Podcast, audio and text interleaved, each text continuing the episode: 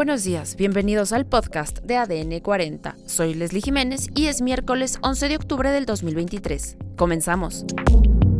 El huracán Lidia se intensificó a categoría 3.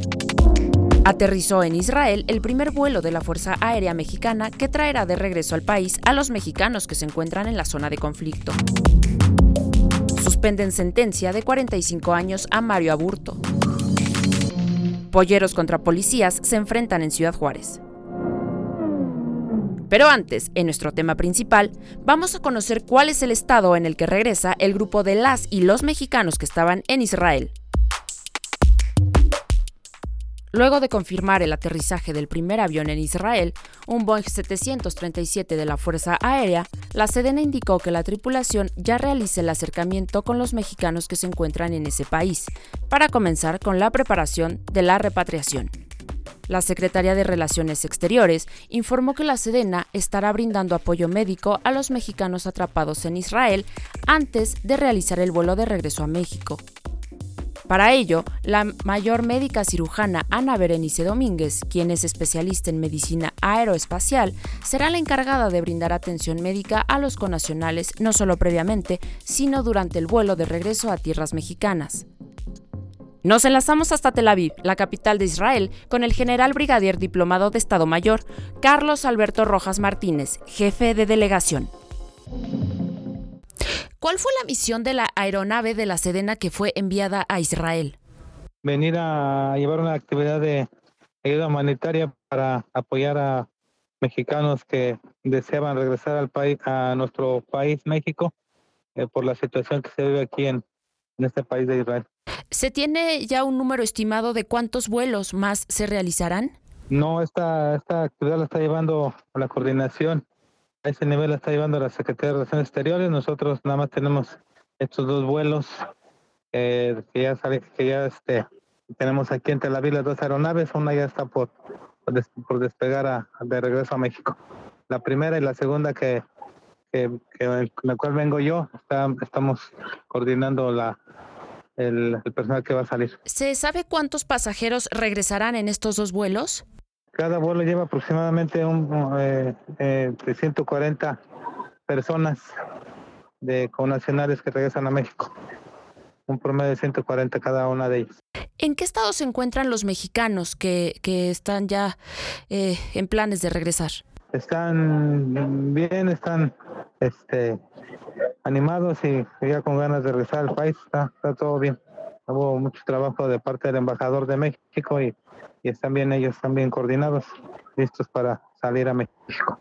Eh, se ha comentado acerca de atención médica a bordo del avión. ¿Qué me puede comentar al respecto? Así es, nosotros traemos un, este, un, un médico militar en cada, en cada aeronave para proporcionar algún tipo de apoyo inmediato que se pudiera suscitar. Sin embargo, ellos vienen en buen estado de salud pero es que no se llega a ocupar este tipo de apoyo. Eh, ¿Se sabe si el vuelo será directo o realizará escalas? Eh, así es, el, el, el, vuelo tiene que seguir un, rutas aéreas. Tenemos considerado un, un regreso eh, similar al que, eh, inverso al que, al que traíamos. La primera escala sería Turquía, la segunda eh, Irlanda, la tercera Canadá y ya México. Quizá hay algún cambio por la aeronave ya va cargada e implica mayor esfuerzo y mayor gasto de combustible, quizá haya una, una escala más. Además, la Coordinación Nacional de Protección Civil informó que el huracán Lidia se intensificó a categoría 3 en el Océano Pacífico y se localiza a 260 kilómetros al suroeste de Puerto Vallarta, Jalisco. A petición de la Coordinación Nacional de Protección Civil, los habitantes permanecieron en refugios temporales y en sus hogares. Se reportan lluvias torrenciales en Nayarit, Jalisco, Colima, Michoacán, Guerrero y Durango, así como lluvias puntuales muy fuertes en Baja California Sur, Zacatecas, Aguascalientes y Guanajuato.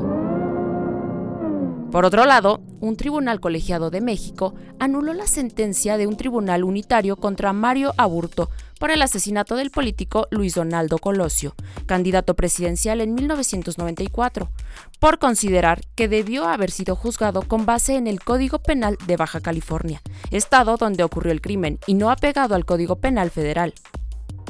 El próximo 30 de marzo, Mario Aburto Martínez cumplirá 30 años en prisión y de aplicarse la norma estatal vigente, de acuerdo a la fecha en la que se consumó el homicidio, Aburto Martínez estaría en posibilidad de recuperar su libertad con prontitud. En otros temas, dos migrantes fallecidos y cuatro heridos, es el saldo de un enfrentamiento a balazos entre elementos de la Guardia Nacional y de la Secretaría de la Defensa Nacional, contra sujetos presuntamente polleros que viajaban en una camioneta rumbo al muro ubicado en Ciudad Juárez, Chihuahua, para dejar a los migrantes en dicho sitio. Según agentes de la Fiscalía General de Justicia del Estado de Chihuahua, que realizan la investigación del ataque ocurrido ayer en el desierto de Jerónimo, fueron agentes de la Guardia Nacional y Sedena los que les dispararon cuando los polleros circulaban en las brechas camino al muro para ingresar de manera ilegal a Estados Unidos por Santa Teresa, Nuevo México. Las autoridades confirmaron el resultado de esta acción, dos muertos y cuatro heridos. Los muertos son un traficante que era el guía y un migrante. Y en los deportes, el comité organizador de los Juegos Olímpicos y Paralímpicos de Los Ángeles 2028 va a proponer oficialmente que cinco deportes sean incluidos en el programa olímpico de los Juegos Olímpicos que se disputarán en 2028. Los deportes propuestos son béisbol, cricket, squash, fútbol de bandera y lacrosse. Y en los espectáculos, Angelina Jolie encarnará a la soprano María Callas en su próximo trabajo cinematográfico.